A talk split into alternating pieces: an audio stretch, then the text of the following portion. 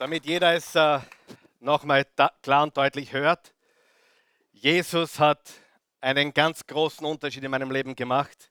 Niemand sonst hat einen Unterschied wie er in meinem Leben gemacht.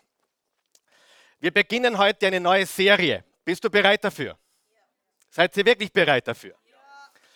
Wir haben über Größe gesprochen und äh, wer von euch wünscht sich, egal welchen Status du, du gerade hast oder in welchem, ähm, welcher Phase des Lebens du dich gerade befindest. Wer wünscht sich eine großartige Beziehung?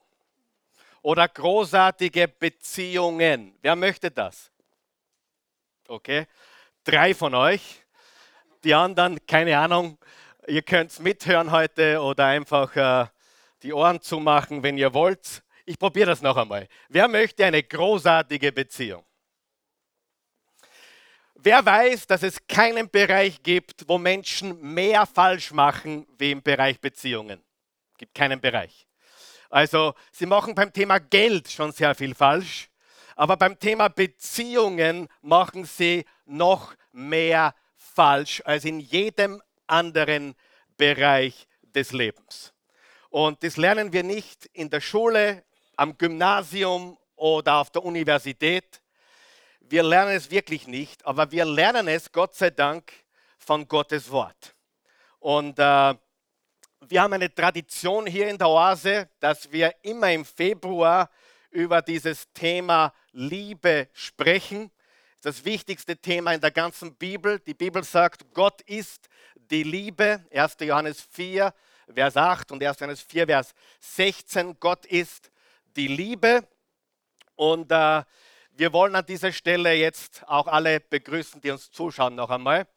Äh, egal, wo du zu Hause bist, wo du unterwegs bist, im deutschsprachigen Raum. Wir sind froh und dankbar. Geben wir Ihnen einen gewaltigen Applaus heute Morgen. Super, dass ihr mit dabei seid. Wir freuen uns wirklich riesig. Äh, ganz ehrlich gesagt, ich habe die Christi gebeten, diese Predigt heute zu übernehmen aber sie hat sich wie jedes Jahr geweigert und äh, ich habe keine Chance. Sie sagt, äh, nächstes Mal darfst du singen, wenn du willst. Sage ich, okay, okay, wir haben einen Deal, ich habe es verstanden, ich habe es verstanden, ich habe es verstanden.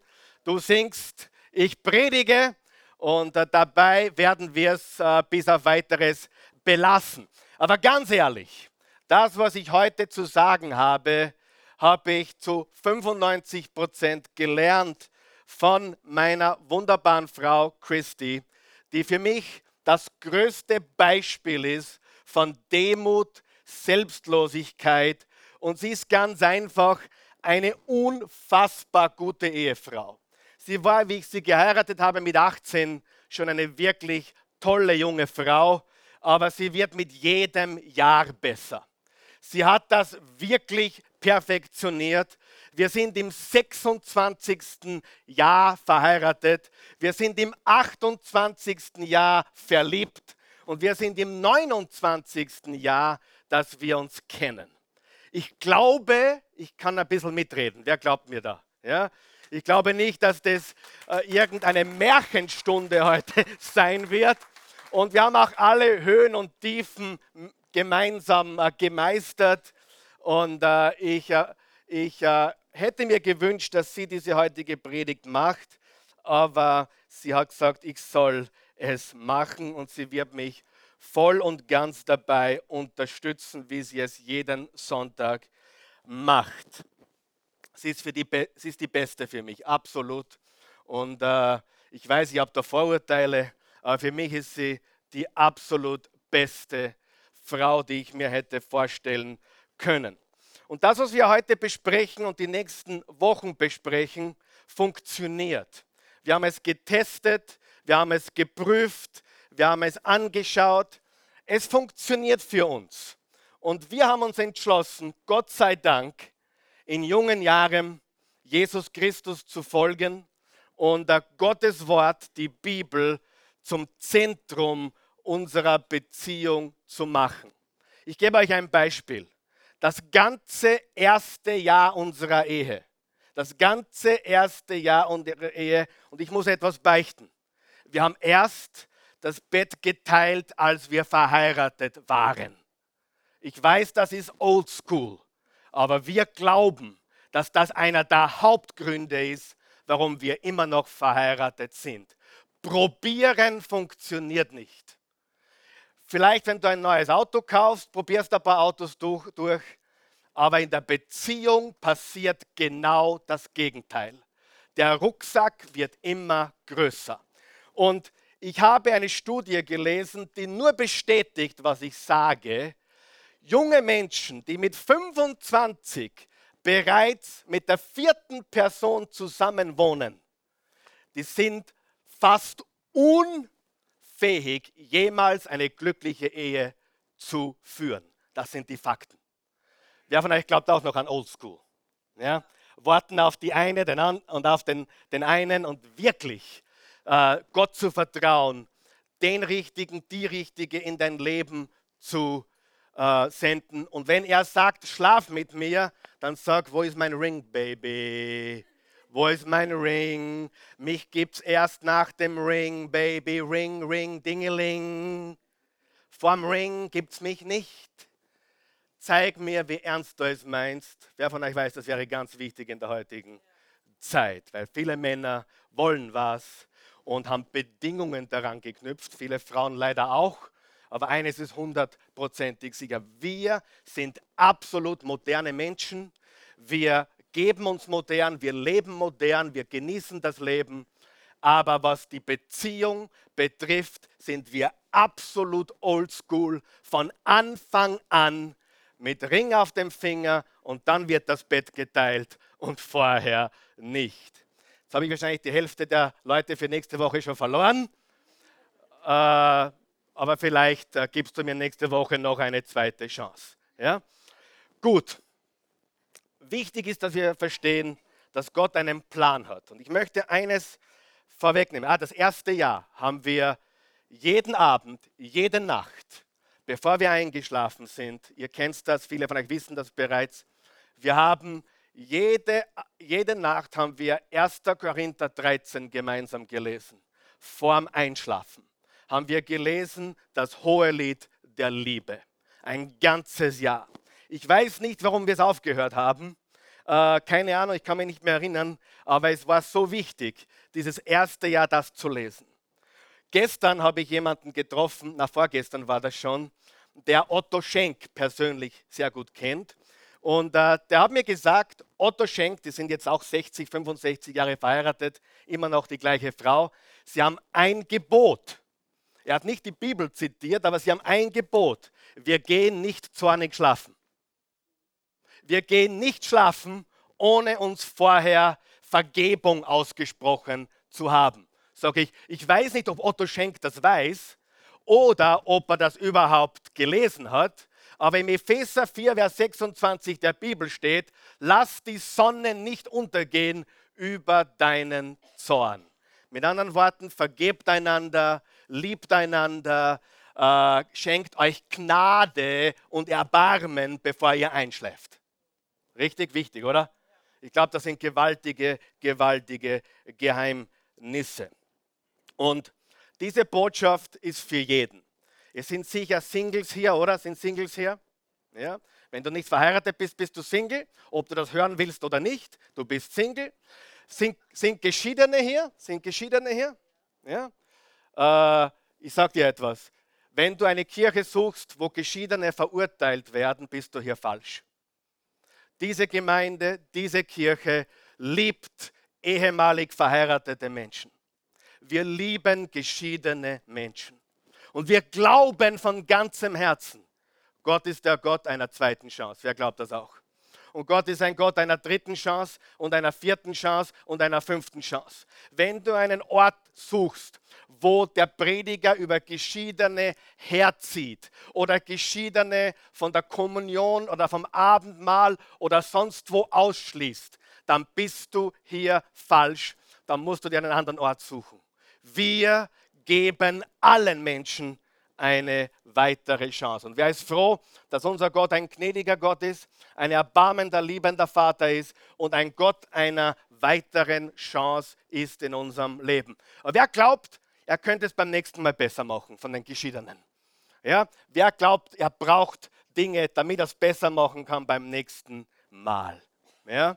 Und Gott heilt Ehen, Gott stellt Ehen wieder her und er gibt Menschen, die bereits eine hinter sich haben, eine weitere Chance. Halleluja.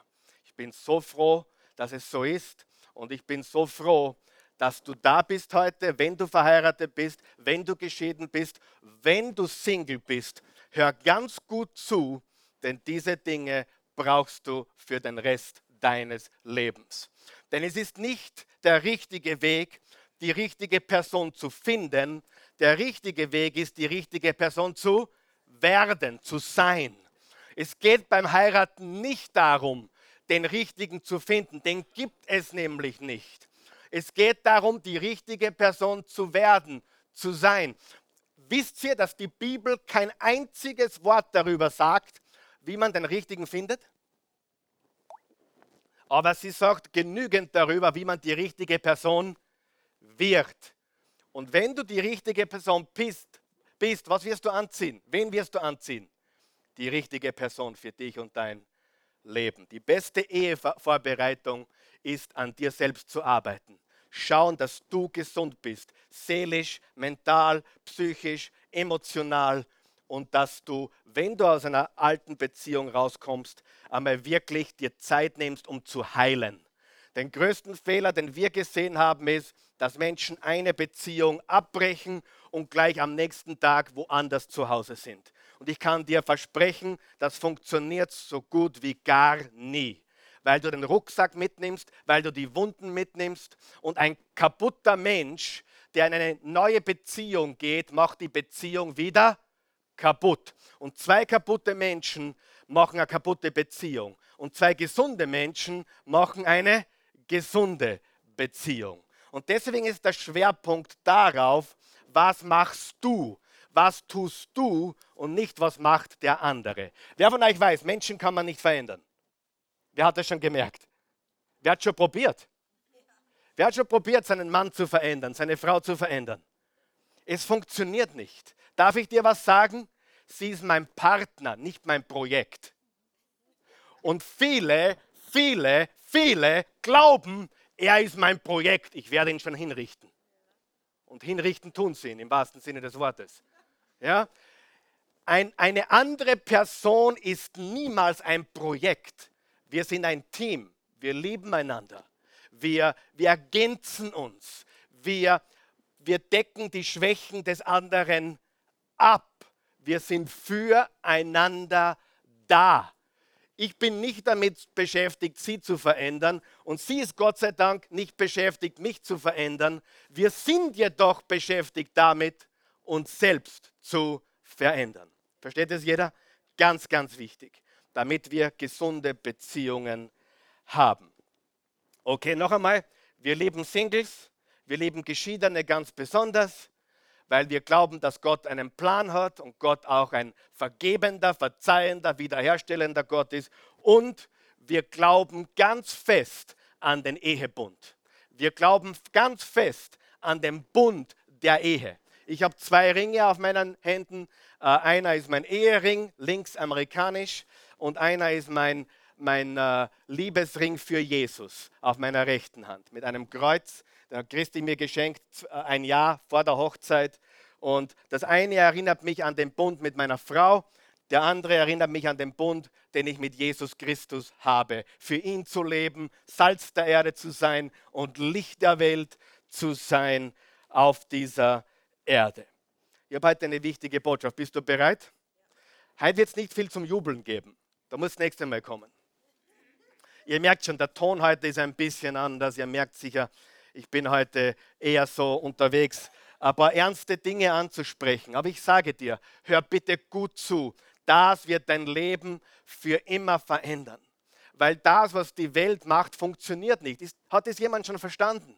Es funktioniert nicht, was die uns vorgaukeln. Es funktioniert nicht. Und der hat schon wieder eine neue und das ist dem seine neue und neue hier und neue da. Und ich denke mal, wo leben die? Nichts ist so schön wie meine alte. Das war jetzt nicht so gemeint, bitte, ja? Das war reiner Zufall. Aber sie ist meine, meine erste, einzige und letzte Frau. Richtig? Sie ist meine alte, meine neue und meine für immer ewige. Und das ist, was wir glauben. Und der Grund, warum das funktioniert, das werde ich euch heute zeigen. Ist das okay? Und wenn du Single bist, musst du wissen, wie es funktioniert, damit du dann so leben kannst und dich erinnern kannst an diese Botschaft heute und an das Wort Gottes. Die Botschaft heute lautet eine besondere Berufung. Sag einmal besondere Berufung. Eine besondere Berufung oder ein besonderer Auftrag, eine besondere Aufgabe. Und äh, Christi, come to me, baby. You need to come right now, because I need to talk with you. Ich muss mit dir reden kurz. Schau, ich sage dir jetzt etwas. Ich sage dir jetzt etwas. Sie ist meine Berufung. Sie ist meine Berufung. Sie ist meine was? Meine Berufung. Und wenn sie meine Berufung fürs Leben ist, kann ich dann davonlaufen einfach so? Ich bin ihre Berufung, ich bin ihr Auftrag. Sie läuft nicht einfach davon, weil es schwer ist. Wir sind füreinander berufen. Und eine Berufung löst man nicht einfach so auf. Darf ich aber sagen, wenn ich mich nicht berufen fühlen würde, hier Pastor und Prediger zu sein, wäre ich schon längst, längst weg. Wer glaubt mir das? Schon längst zu viele Probleme, zu viele Schwierigkeiten, zu viel Kritik, zu viele üble Nachrede, zu viele Spinner, zu, zu viele Psychopathen, zu viele Kranke. Glaube mir, wenn du keine Berufung spürst, läufst du beim ersten Gegenwind davon. Und sie ist meine Berufung. Und ich bin ihre Berufung. Sagen wir es gemeinsam. Wenn dein Ehepartner neben dir sitzt, sag, Liebling, du bist meine Berufung. Liebling, du bist meine Berufung. Du bist meine Berufung. Mein Auftrag. Weißt du?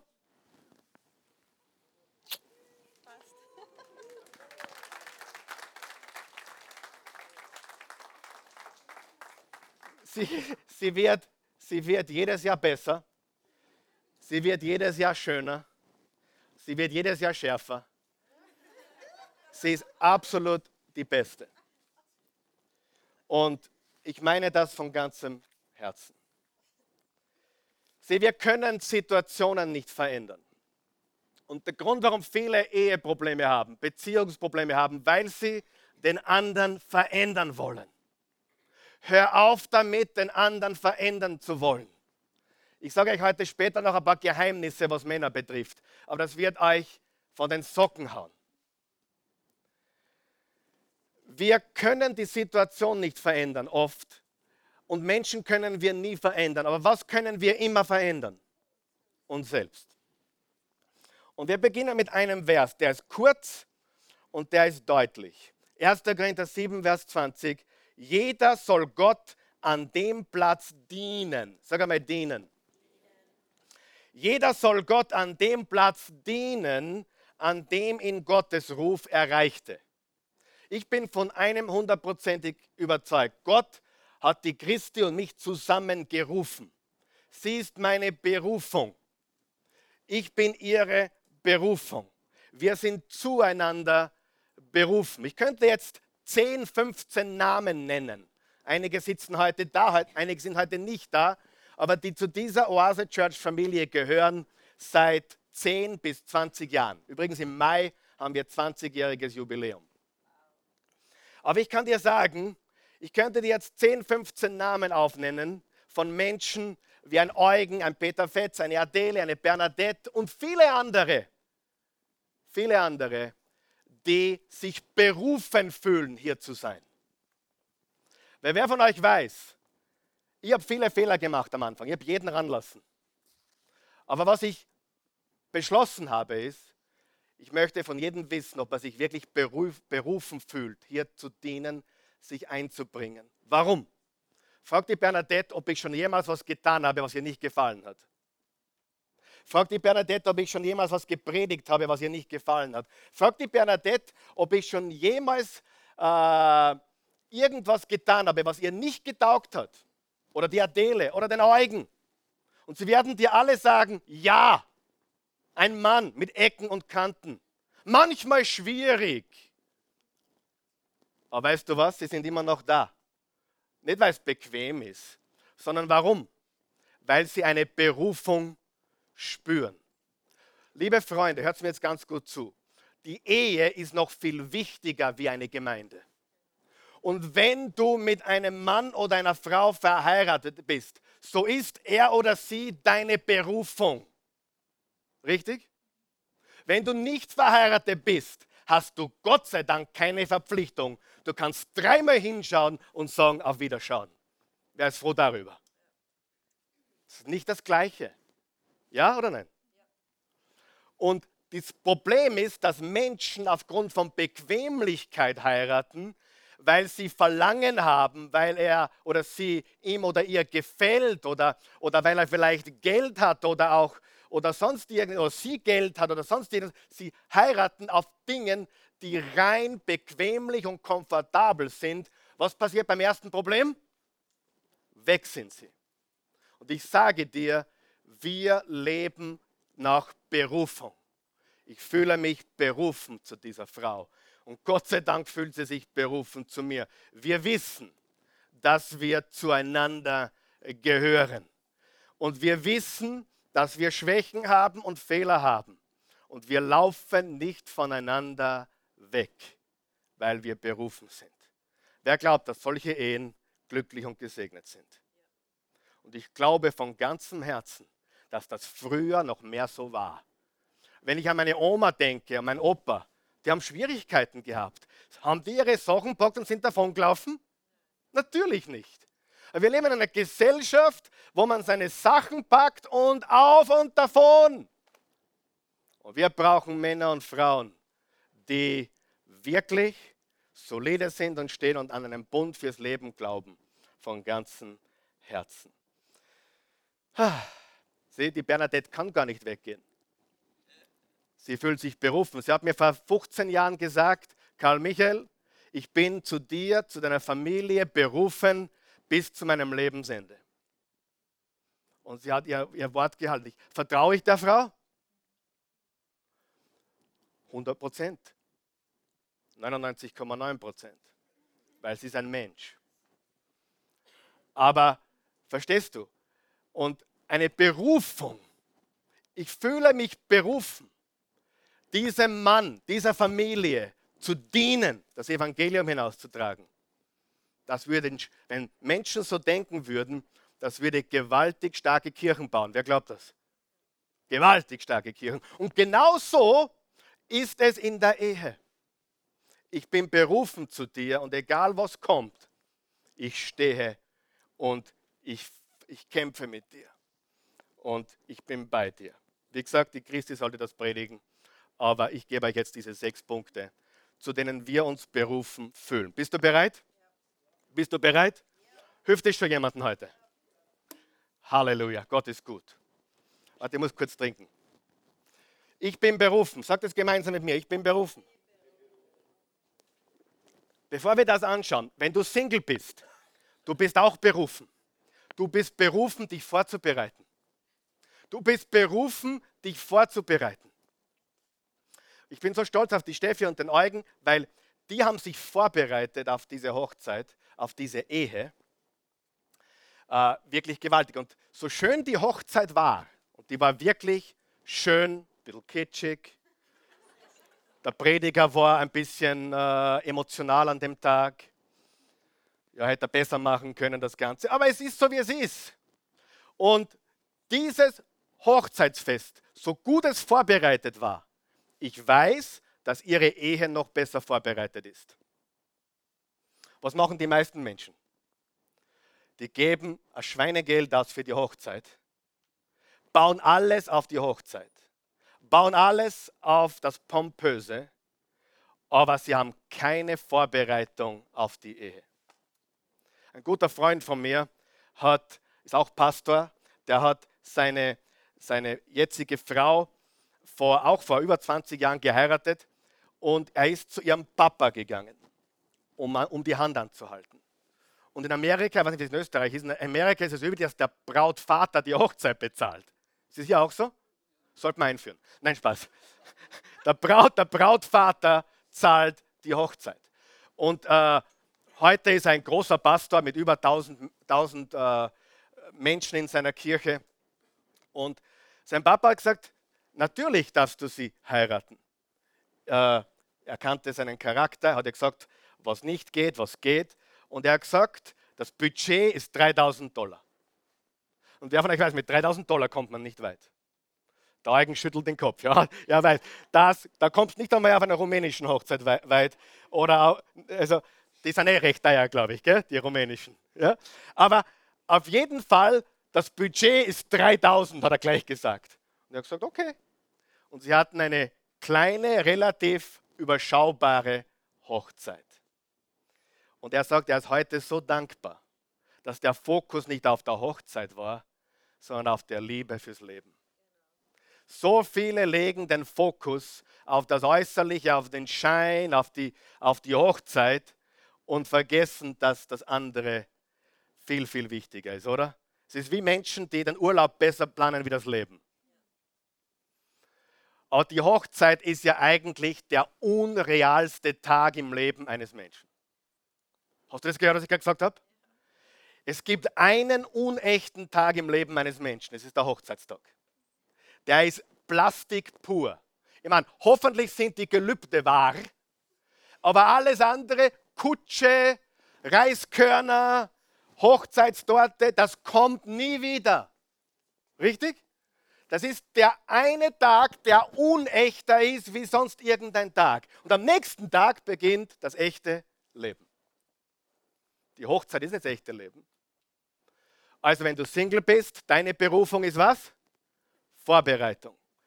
Und wenn du geschieden bist, ist deine Berufung, dich zu verändern, dein Herz zu prüfen und dich vorzubereiten für das nächste.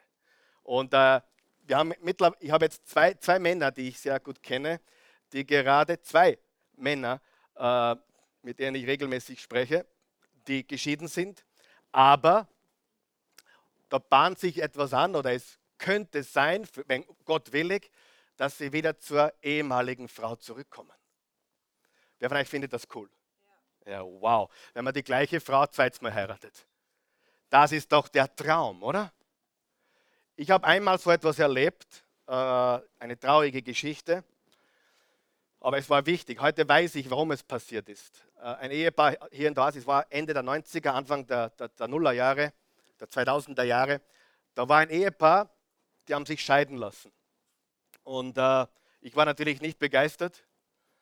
Und dann haben sie sich getrennt.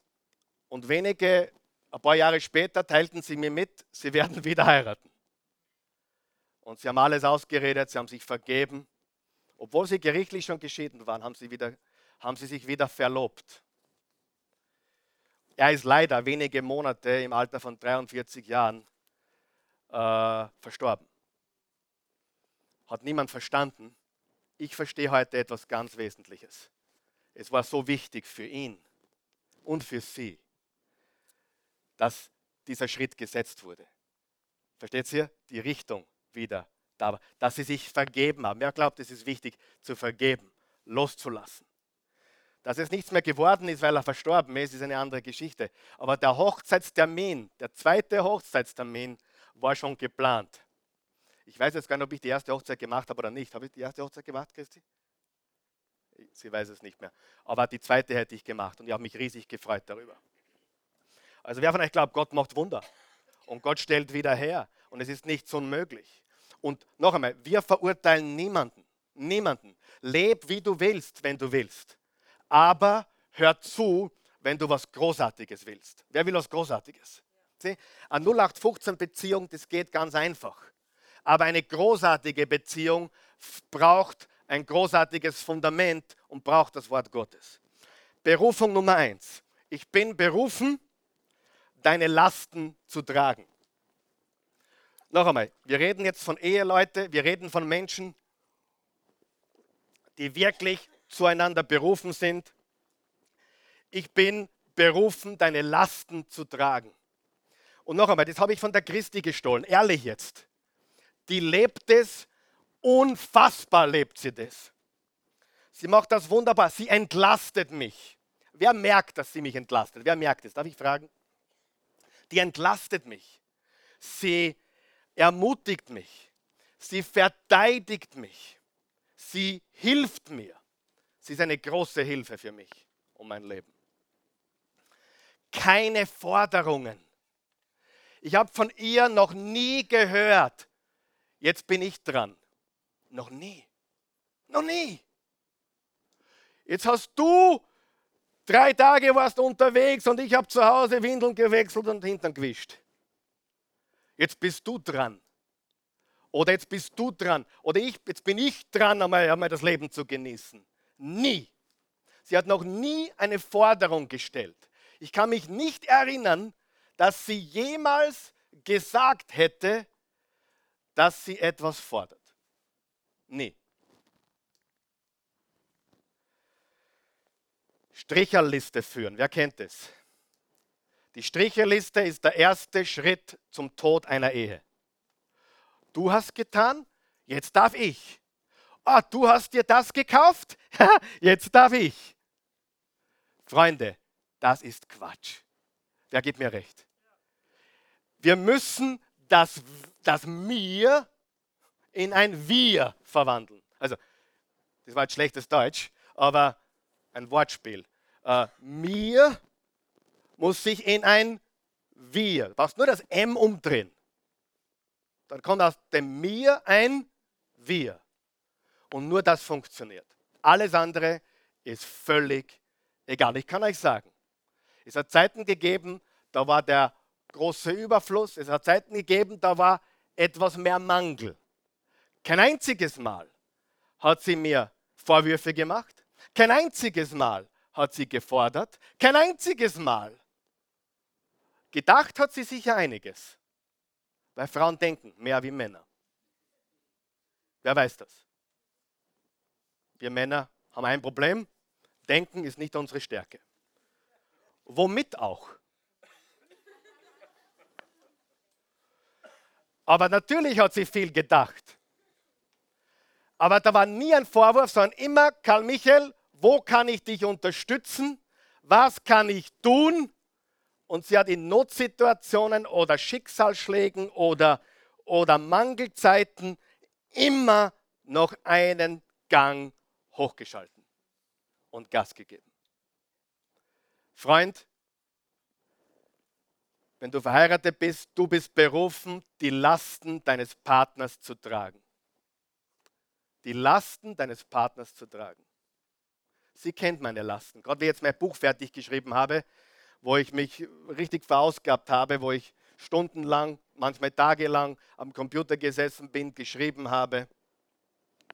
Sie hat mich, ständ, sie hat mich noch mehr unterstützt. Sie hat mich, mir die Sorgen vom Leib gehalten. Sie hat gewusst, ich muss das fertig kriegen. Ich habe eine Deadline, die war der 1. Februar. Wir haben es geschafft, 29. Jänner. Und Faktum ist, sie hat mich immer unterstützt und sie hat immer meine Lasten getragen. Und es ist auch meine Berufung, ihre Lasten zu tragen, aber es ist natürlich so, dass sie es viel besser tut als ich. Wir sind ein Team. Wir sind ein Team. Galater 6, helft einander, eure Lasten zu tragen. Auf diese Weise werdet ihr das Gesetz äh, erfüllen, das Christus uns gegeben hat. Einander zu tragen. Und dann in Vers 5 steht, jeder hat nämlich seine ganz persönliche Last zu tragen. Das funktioniert nicht, wenn du jemand bist, der sich nur bedienen lässt. Freund, wenn du deine Lasten trägst, die du tragen kannst, wer von euch weiß, wir geben alle unser Bestes. Ich bringe mein Sein, sie bringt ihr Sein, 100, 100. Dann können wir erwarten, dass wir einander die Lasten tragen. Wenn du nicht bereit bist, für deine Frau, deinen Mann die Last zu tragen, bist du nicht bereit für Ehe. Ganz einfach. Ich sage es immer wieder, Ehe ist nichts für Egoisten, Ehe ist nichts für Selbstsüchtige und auch Kinder oder Familie zu haben, ist nichts für Egoisten. Du musst dein Leben niederlegen. Richtig? Und da waren Zeiten, da hatten wir drei Babys. Zwei noch in Diapers, also in Windeln. Und die Christi hat es gemanagt wie eine Weltklasse-Hausfrau, geboren dafür. Und äh, ich habe natürlich auch Windel gewechselt und Hintern gewischt, ich habe vieles getan, aber es gab nie eine Stricherliste. Und jetzt sage ich dir etwas. Hörst du zu? Großartige Ehen zählen sehr wohl mit. Sie haben sehr wohl eine Stricherliste der guten Dinge, die der andere tut. Ist jetzt untergegangen, oder? Der guten Dinge, die der andere tut. Was würde mit deiner Beziehung passieren, wenn du aufhörst, das Schlechte zu zählen und beginnst, das Gute zu zählen? Was würde passieren? Wäre das revolutionär? Ja oder nein? Ganz sicher. Gut, ich bin berufen, deine Lasten zu tragen. Zweitens, ich bin berufen, das Beste anzunehmen. Ich bin berufen, das Beste anzunehmen. Und das gilt für alle Beziehungen gleichermaßen. Aber eine kleine Veränderung im Denken mit großen Auswirkungen. Sie ist fokussiert auf die guten Dinge, die ich mache. Und wer von euch weiß, es beginnt bei den kleinen Dingen. Das hohe Lied der Liebe, Salomo hat es geschrieben, äh, ein Liebeslied. Fangt uns doch die kleinen Füchse, denn sie verwüsten den Weinberg, wenn die Reben in schönster Blüte stehen. Was ist gefährlich? Die kleinen Füchse. Dass man die Dinge anspricht, wenn sie noch klein sind dass man auf die Dinge aufpasst, wenn sie noch klein sind. Sprüche 19, Vers 11. Einsicht macht einen Menschen langsam zum Zorn. Es ist ihm eine Ehre, Vergehungen zu übersehen. Eine Ehre, Vergehungen zu übersehen. Wenn du alles siehst, was dein Partner macht, wirst du kläglich scheitern in der Beziehung. Es gibt gewisse Dinge, die brauchst du nicht hören und brauchst du nicht sehen und du schaust darüber hinweg absichtlich. Ja oder nein? Ich bin so froh, dass sie vieles ganz einfach übersieht. Sie übersieht es ganz einfach. Und sie sagt, okay, ich nehme das Beste an. Er bemüht sich. Er, er will eigentlich, dass es mir gut geht. Er will eigentlich für mich sorgen. Er will eigentlich nur das Beste. Wer von euch glaubt, das Beste anzunehmen in der Ehe ist ein ganz wichtiger Schlüssel? Ja, es ist so wichtig. Weil wenn wir vom Schlechtesten ausgehen, dann machen wir alles kaputt. Noch einmal, ich sage euch jetzt etwas über Männer. Wir Männer denken wirklich nicht mit. Ja? Und wir haben die schlechte Angewohnheit, dass wir bei Menschen, wenn sie uns schief anschauen, oder wenn ich grantig nach Hause komme oder mal zornig bin, machen es gleich eine Gedankenblase. Er ist angefressen auf mich. Oder irgendetwas. Und weißt du, was in meiner Gedankenblase drinnen ist? Nix. Weil ich oft ganz einfach nicht denke. Ehrlich. Und ich weiß, die Frauen denken ständig aber die Männer haben die Begabung, nicht zu denken. Verzeih ihnen. Er kann es nicht besser. Ehrlich. Guter Tipp an die Frauen. Er, er denkt wirklich, er denkt sich gar nichts dabei. Er denkt nämlich gar nicht. Wirklich. Er ist arm. Er ist wirklich arm. Der Karl Michael ist arm. Kann nicht einmal gescheit denken. Und da sind uns die Frauen weit überlegen. Weit überlegen. Die denken mit, die sehen, was zu tun ist, bevor es zu tun ist. Und das Beste anzunehmen im anderen ist ein sehr, sehr guter, wichtiger Schritt. Ich bin berufen, deine Lasten zu tragen. Ich bin berufen, das Beste in dir anzunehmen. Und drittens, ich bin berufen, mit Genügsamkeit zu leben. Mit Genügsamkeit. Haben wir schon kurz angesprochen, aber die Christi hat nie gefordert, sie fordert auch nicht. Und äh, sie hat nie sich mit anderen Frauen verglichen, dass die was Teureres hätten oder was Besseres hätten. Und wer von euch weiß, vergleichen ist der Tod jeder, jeder Beziehung. Wenn du beginnst zu vergleichen und unzufrieden wirst, ist das tödlich. Wir müssen lernen, uns daran zu erfreuen, wo wir sind, auf dem Weg dorthin, wo wir gehen. Wenn du Single bist, erfreue dich an deinem jetzigen Status, aber geh dorthin, wo du hingehen willst. Wir müssen lernen, uns am Jetzt zu erfreuen. Wer hat jetzt Probleme? Niemand, okay. Wer, wer weiß, dass wir immer Probleme haben werden? Auch niemand. Zwei, drei. Und wer weiß, dass wenn wir diese große Lüge glauben, wenn wir einmal keine Probleme mehr haben, dann können wir uns richtig freuen. Das gibt es nicht. Natürlich gibt es das nicht. Das ist ganz normal. Ich sage dir, sag dir jetzt was ganz was Wichtiges. Als Single hast du viele Vorteile. Ehrlich. Du kannst tun und lassen, was du willst, wann du willst, mit wem du willst, so viel du willst, wo du willst. Wenn du äh, äh, Geld ausgeben willst, brauchst du niemanden fragen. Du musst nur schauen, ob es da ist. Als Single hast du viele Freiheiten. Und hört mir gut zu, diese Freiheiten enden mit dem Ehebund. Würde ich zurückgehen zum alten Leben? Um Himmels Willen. Habe meine Berufung gefunden. Nämlich Christus und Christi. Yes. Christus und Christi ist meine Berufung. Und das ist das Schönste, was es gibt, wenn man es richtig macht. Es ist die Hölle auf Erden, wenn man es nicht macht, gescheit. Wenn man es, wenn man es falsch macht. Wir müssen lernen, uns daran zu erfreuen, wo wir jetzt sind. Diese Genügsamkeit. Philippa 4, ich weiß, was es heißt, sich einschränken zu müssen.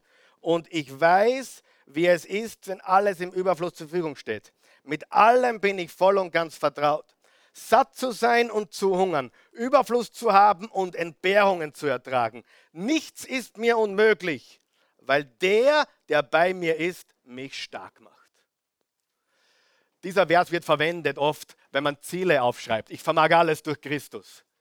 Aber in Wirklichkeit geht es darum, ich kann jede Situation im Leben meistern. Viel haben, wenig haben, krank sein, gesund sein, geschieden sein, Single sein, verheiratet sein. Ich kann mit jeder Situation leben. Warum? Weil Christus mit mir ist. Nicht dieses komische Christentum, wir freuen uns, wann die Bedingungen passen. Ich freue mich, weil ich geheilt wurde. Ich freue mich, weil ich, weil ich ein volles Konto habe. Ich freue mich, weil Christus in meinem Leben ist. Er ist meine Berufung in guten wie in schlechten Zeiten. Sie ist meine Berufung in guten wie in schlechten Zeiten. Glücklich sein ist kein Ziel. Hör auf dir als Ziel glücklich sein zu setzen. Glücklich sein ist aufgrund der Art, wie du lebst. Nämlich Geben und Großzügigkeit. Ich will, dass sie glücklich ist. Ich will sie versorgen. Aber das hat nicht nur mit Geld zu tun. Das hat vor allem damit zu tun, sie glücklich zu machen. Ich habe zu Christi immer gesagt, sie hat mich einmal gefragt, ob ich glücklich bin. Und meine Antwort war, ich bin dann glücklich, wenn du glücklich bist. Und ich habe das gemeint. Ich, ich weiß eines, wenn sie glücklich ist, bin ich glücklich. Ich weiß, wenn ich sie glücklich mache, was ich nicht kann, aber ich probiere es, nur sie selbst kann sich glücklich machen. Aber ich kann beitragen dazu. Aber ich will sie glücklich machen. Und die traurigsten Zeiten in meinem Leben war, wo sie nicht ganz glücklich war. Hat es solche Zeiten bei euch gegeben? Ja, ganz sicher. Bei dir nicht? Wo sie überfordert war, wo, wo, wo, wo, wo wir nach Österreich gekommen sind, 95, 96, wo sie die Sprache nicht verstand und komische Nachbarn haben auch noch gehabt. die sich über kleine Kinder besonders beschwert haben. Schlimm war es deswegen, weil wir hatten sieben Stunden Zeitverschiebung von, Amerika. Und wir hatten eine Wohnung, eine kleine Wohnung, 95 Quadratmeter, mit Möbeln aus den 50er Jahren. Mehr ging nicht. So kamen wir nach Österreich. Mehr ging nicht.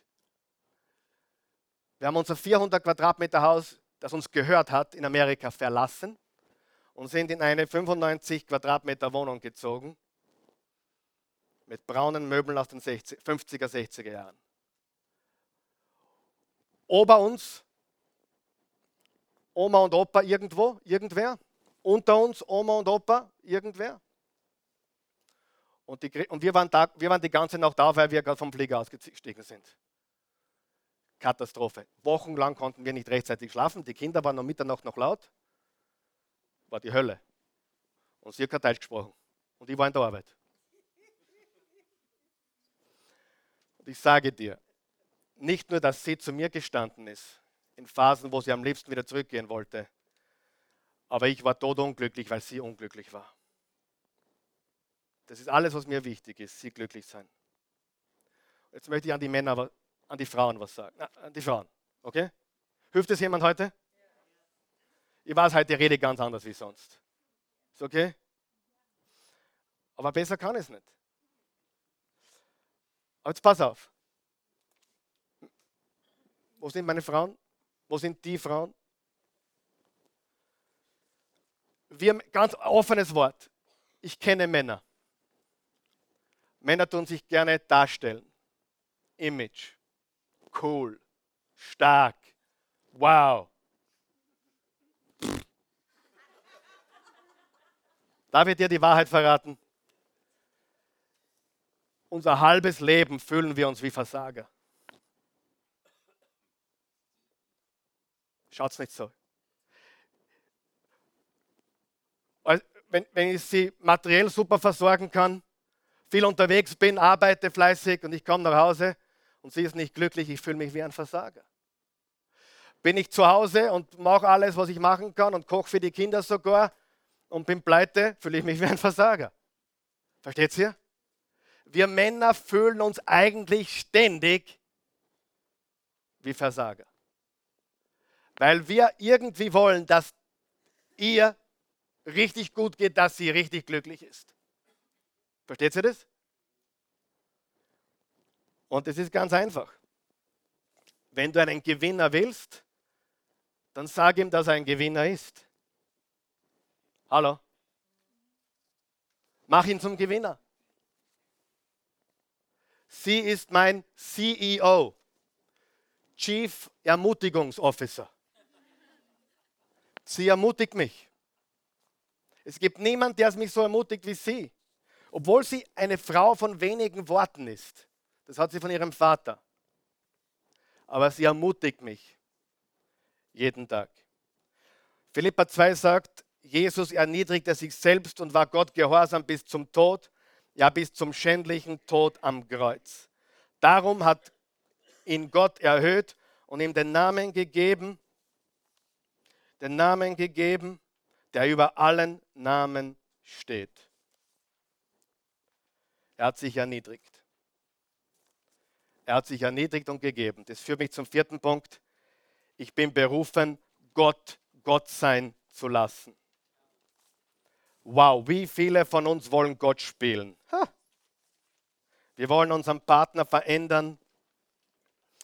Eine Mutter hat Pancakes gemacht für ihre kleinen Kinder. Zwei kleine Buben. So wie bei uns zu Hause. Zwei kleine Buben. Die, Mutter, die Mama hat Pancakes gemacht. Und das, die ersten Pancakes waren schon ready. Und sie haben sich gestritten, wer die ersten Pancakes bekommt. Und die Mutter hat sich gedacht, jetzt machen wir eine lehrreiche Lektion. Was würde Jesus tun? Jesus würde sagen, du darfst das als erster nehmen. Sagt der eine Bruder zum anderen, sei du Jesus.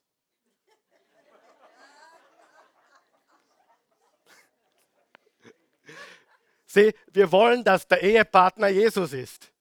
Das ist er aber nicht. Sei du Jesus, sei du Jesus, sei du Jesus Du weißt, was ich meine, oder? Sei du Jesus und erniedrige dich und gib. Und du wirst Wunder. Ich muss Gas geben. Sei gehorsam und überlasse Gott den Rest. Weißt du, du kannst ihn nicht verändern, aber sei gehorsam und überlasse ihm den Rest. Dr. Charles Stanley hat mir das gebracht. Er sagt, obey God and leave all the consequences to him. Gehorche Gott und überlasse ihm alle Konsequenzen. Sieh, der Grund, warum wir ein schlechtes Gewissen haben, ist, weil wir nicht das Richtige tun. Aber egal wie die Situation ausschaut, wenn ich das Richtige tue, kann ich Gott vertrauen, dass er ein Wunder wirkt. Ja oder nein? Fünftens, ich bin berufen, deine Stärken zu ermutigen. Ich bin berufen, deine Stärken zu ermutigen. Das haben wir schon angedeutet, aber ist ein eigener Punkt. Unsere Tendenz als Menschen, unsere Tendenz als Menschen ist es, die Schwächen des anderen äh, zu, zu richten, also in Ordnung zu bringen oder bloßzustellen. Das ist unsere Tendenz als Menschen. Aber in der Ehe geht es gar nicht. Wer glaubt, wir sollten die Schwächen des anderen abdecken? Und wir sollten die Stärken ermutigen. Und sie ist wirklich mein CEO. Was würde passieren, wenn du als neue Aufgabenbeschreibung, Job Description, CEO hernimmst? Ich bin Chief Ermutigungsofficer meiner Frau. Ich bin Chief Ermutigungsofficer meines Mannes. Wer von euch glaubt, die Ehe wurde, die Beziehung wird eine andere Richtung annehmen? Ja oder nein? Einfach den anderen zu ermutigen. Weißt du, ganz, ich will heute wirklich so transparent sein wie möglich, aber ich habe mit vielen großen Rednern gesprochen und vielen Predigern, wie auch zum Beispiel mein Freund Edward John, der einer der demütigsten Männer ist, die ich kenne. Der Mann ist sehr, sehr demütig. Und jedes Mal, er hat die gleiche Angewohnheit, die ich habe. Jedes Mal nach der Predigt oder nach seiner Rede fragt er, wie war's? Wie war ich? Und äh, ich habe auch diese Angewohnheit. Ich frage nach jeder Predigt, wenn, ich dich, wenn du einer davon bist, die ich immer wieder frage, fühl dich geehrt. Deine Meinung ist mir wichtig. Und ich habe den Edward gefragt und viele andere Prediger gefragt, wie oft hast du das Gefühl, heute warst du wirklich großartig? Der Schnitt liegt bei 1 zu 5. Die besten Prediger, die es gibt. Von fünfmal haben sie einmal das Gefühl, so einen richtigen Home Run geschlagen zu haben. Ich bin froh darüber. Ich gehe selten von der Bühne, wo ich mir denke, heute war es saugut. Kommt manchmal vor. aber nicht oft. Einmal im Monat, wo ich weiß, heute war ich richtig gut. Aber wenn sie mir sagt oder zeigt, dass ich gut war, dann ist es die größte Ermutigung, die ich haben kann. Der wird da was verraten? Nochmal, ich verrate jetzt was anderes. Wer von euch kennt Menschen, die glauben, sie sind richtig gut. Ich, ich gehöre auf die Bühne, weil ich bin wirklich gut. Ja? Diese Menschen sind meistens nicht groß. Große Menschen sind eigentlich sehr selbstkritische Menschen. Du brauchst, du brauchst dir keine Sorgen machen. Es gibt niemanden in diesem Raum, der härter mit sich umgeht, als ich mit mir selber. Ehrlich. Und ich, ich mache mir oft Sorgen über Menschen, die glauben, dass sie so super. Wer vielleicht kennt diese, sie überschätzen sich maßlos. Maßlos. Da gibt es Menschen, die singen auf der Bühne und sie glauben, sie sind gut. Die haben niemanden, der sie liebt und ihnen sagt, was die Wahrheit ist. Da gibt es Menschen, die sind auf der Bühne am Predigen oder sprechen und die glauben wirklich, dass sie Superstars sind. Und sie überschätzen sich maßlos. Ich gehe fast immer von der Bühne, fast immer. Aber das hätte ich besser machen können. Aber wenn sie mir sagt, heute hast du das Wort der Stunde gebracht, dann fühle ich mich richtig, richtig stark. Ja, ergibt es einen Sinn? Die Verheirateten jetzt. Es sind einige hier, viele, die noch in der Vorbereitung sind. Aber glaubst du, Gott würde eure Ehe segnen, wenn auf deiner Arbeitsbeschreibung CEO stehen würde? Chief Ermutigungsofficer. Nicht äh, Chief kritisierender Officer, sondern Chief Ermutigungsofficer. Sondern zu sagen, hey, du hast gewaltige Stärken und deine Schwächen werden wir ausgleichen. Ich helfe dir dabei. Wir sind ein Team. Sie ist nicht mein Projekt. Wenn du deinen Mann als Projekt siehst, den du verändern musst, wirst du scheitern. Sie ist nicht mein Projekt und ich wollte sie früher verändern. Ganz offen. Ich wollte sie dazu bringen, dass sie mit mir hin und wieder auf der Bühne steht, predigt. Ich wollte, dass sie mit mir mehr reist und unterwegs ist. Sie mag das nicht. Sie ist komplett genügsam, zu Hause bei den Kindern zu sein. Sie ist komplett genügsam, zu singen und euch überlassen, äh, mitzusingen. Ich kenne keine Frau, die sich weniger wichtig macht wie sie. Keine einzige. Und irgendwann einmal habe ich gewusst, dass Gott es macht oder, oder nicht. Aber ich kann es nicht machen, richtig? Entweder Gott verändert sie, wenn es überhaupt sein soll, oder sie schüttelt den Kopf. Nein, sie weiß jetzt schon, was Gott tun wird. Ja? Oder, oder aber ich kann sie nicht verändern. Und sie will Dinge von mir, die ich nicht kann. Ich habe es nicht drauf. Richtig? Ich habe es nicht drauf. So, jetzt kommt der letzte und wichtigste Punkt. Seid ihr alle da? Ja. Sechstens, ich bin berufen, es trotzdem zu tun. Alle anderen Dinge funktionieren nicht ohne den sechsten Punkt. Pass auf. Wenn du es nur tust, wenn du dich danach fühlst, hast du es nicht verstanden. Du musst es trotzdem tun. Ja, aber da ist schon eher mehr Schuld als ich. Bitte ihn trotzdem um Vergebung. Ja oder nein? Tu es trotzdem. Ich fühle mich nicht danach, ihr die Füße zu massieren. Tu es trotzdem. Eigentlich glaube ich, dass ich jetzt dran wäre. Bevorzuge ihn oder sie trotzdem. Trotzdem. Und das ist unser besonderer Auftrag. Oder, ah, ich tue es, wann er sich verdient hat. Da kannst du lang warten. Tu es trotzdem. Wir werden die nächsten Woche noch ein paar, über ein paar Dinge reden, die Scheidung betreffen und, und wo einfach überhaupt nichts mehr geht. Das ist alles verständlich. Aber die meisten Ehen, die hier sitzen oder zuschauen, die wollen, dass es funktioniert, oder? Und trotzdem machen wir uns das Leben unnötig schwer. Und ich rede heute primär zu denen, die eigentlich wissen, wir kehren zusammen aber wir machen uns das Leben so schwer. Tu es trotzdem. Vergib trotzdem. Tu es trotzdem. Wiederholen wir ganz kurz. Bist du bereit?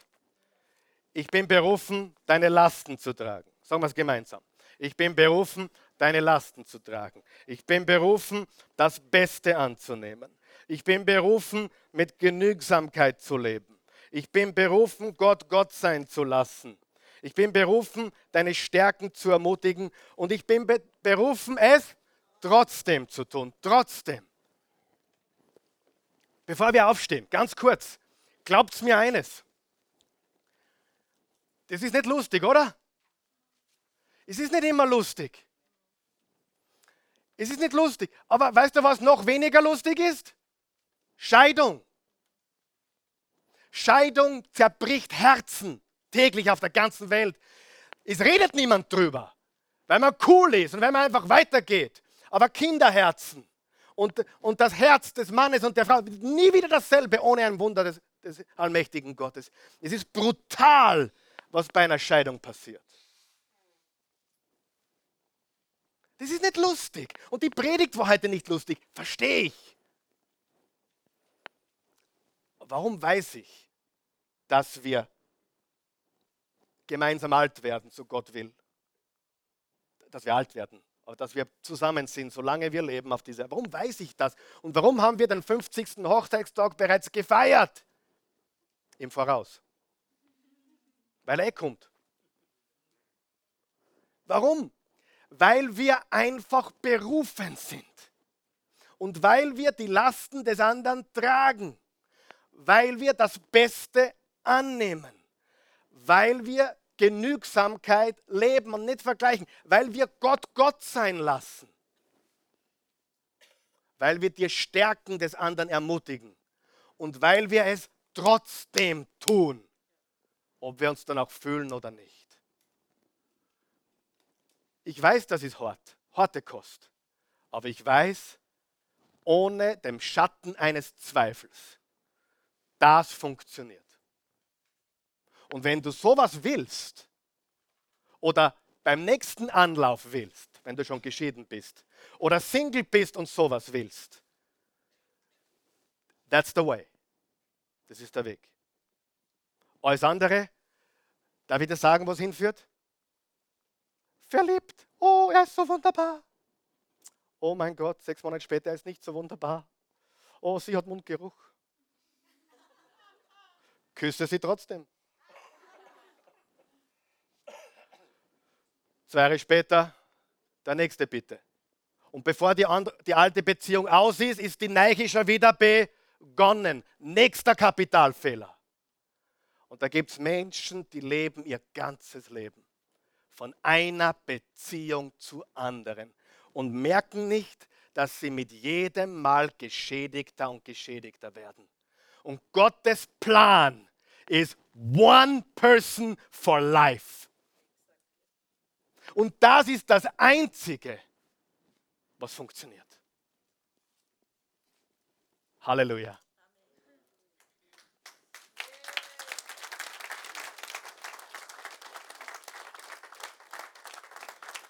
Lass uns aufstehen. Ich habe maßlos, maßlos überzogen heute. Nicht nur überzogen, maßlos. Hat das jemand geholfen, bitte? Ja?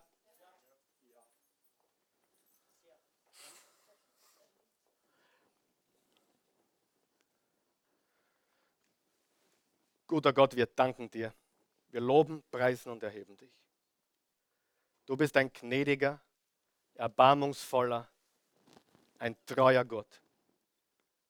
Du siehst uns alle gleich. Niemand ist besser als der andere. Hier in diesem Raum sind geschädigte Beziehungen, geschiedene Menschen, Singles, die keine Hoffnung sehen auf irgendjemanden Vernünftigen. Es gibt so viele Szenarien hier. Und ich glaube dir ganz einfach, dass du die nächsten Wochen äh, angeknackste Ehen heilst, wiederherstellst, dass du Singles hilfst zu wachsen und der Mensch zu werden, zu dem sie berufen sind. Dass du Geschiedene heilst im Herzen. Oh, was für ein Schmerz. Ich weiß es, dass es ein großer Schmerz ist. Heile du diesen Schmerz und Schenke neue Zuversicht und Hoffnung. Wenn du hier bist heute Morgen oder zusiehst und hast noch keine persönliche Beziehung zum allmächtigen Gott, dem Schöpfer von Himmel und Erde, der alles gemacht hat, der auch dich gemacht hat, der dich am besten versteht und auch deinen Partner versteht. Wenn du noch keine Beziehung hast und Vergebung brauchst und du weißt, du brauchst Vergebung, weil du ganz einfach ein sündiger, schuldiger Mensch bist, so wie wir alle hier. Jesus Christus ist für dich und für mich ans Kreuz gegangen, hat unsere Sünden getragen, hat unsere Schuld getilgt. Wenn du das Angebot annehmen möchtest von kompletter Freiheit, einen Freispruch von deinen Sünden. Die Bibel sagt im Johannes 3, Vers 16, so sehr hat Gott die Welt geliebt, seinen einzigen Sohn gab, damit jeder, der an ihn glaubt, nicht verloren geht, sein ewiges Leben habe. Römer 10, Vers 9, wenn du mit dem Munde bekennst, Jesus ist Herr, mit dem Herzen an seine Auferstehung glaubst, bist du gerettet. Wenn du diesen Jesus einladen willst oder erneuern möchtest, du hast es schon mal getan, aber du möchtest, du hast heute verstanden, du warst weit weg. Äh, ich war weit weg, ich habe mich distanziert von Gott, von seinem, von seinem Leben, von Jesus. Aber ich möchte eine neue, ein neues Commitment eingehen, Jesus zu folgen. Bete mit uns. Guter Gott, ich danke dir, dass du ein Gott einer neuen Chance bist. Verzeih mir alle meine Sünden. Reinige mich von aller Schuld. Mach mich neu. Jesus Christus, ich glaube, ich glaube, du bist für mich am Kreuz gestorben. Du hast für meine Schuld bezahlt. Du hast meine Sünden getragen. Du wurdest vom Kreuz genommen, ins Grab gelegt und bist am dritten Tage ausgebrochen. Du bist auferstanden. Du lebst. Leb jetzt in mir. Lebe in meinem Herzen. Gehöre dir. In Jesu Namen. Amen. Amen. Du gehörst zu Jesus. Noch ganz kurz, ganz kurz. Ich weiß heute, so eine Botschaft geht nicht vorüber ohne, ohne Wunden, ohne, ohne Schmerzen, ohne, oh, das weiß ich. Aber merkt ihr eines, wenn Gott an uns arbeitet, dann schneidet er am richtigen Ort. Es tut weh, es ist unbequem. Aber das ist notwendig, um die Operation durchzuführen. Verstehst du das? Um dich zu heilen. Wenn du heute Schmerzen hast oder wenn du sagst, boah, ich weiß nicht, ich, war, ich bin ein Versager. Hey, willkommen im Club. Das ist, das ist das ist der Grund, warum ich diese herkömmliche Erfolgsgeschichte nicht mag. Du bist der Beste und der Größte und bum, bum, bum, bum, bum, bum, bum. Nein, die Bibel sagt, um groß zu sein, muss ich erkennen, dass ich schwach bin. Richtig? Wenn ich stark sein will, muss ich schwach sein.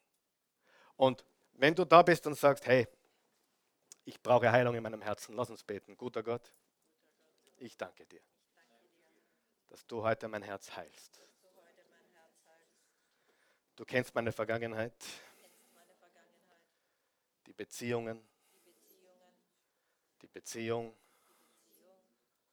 Und das sind Wunden, tiefe Wunden. Und ich spüre, dass du heute einen Prozess begonnen hast, mich wiederherzustellen. Ich erlaube dir, in mein Herz einzugreifen, um mich wiederherzustellen. Heile mich. Heile mich, Jesus. Heile meine Wunden. Ich glaube an dich. Und wenn du es meinst, sag, ich liebe dich. Jesus, ich liebe dich. Heile mich. In Jesu Namen.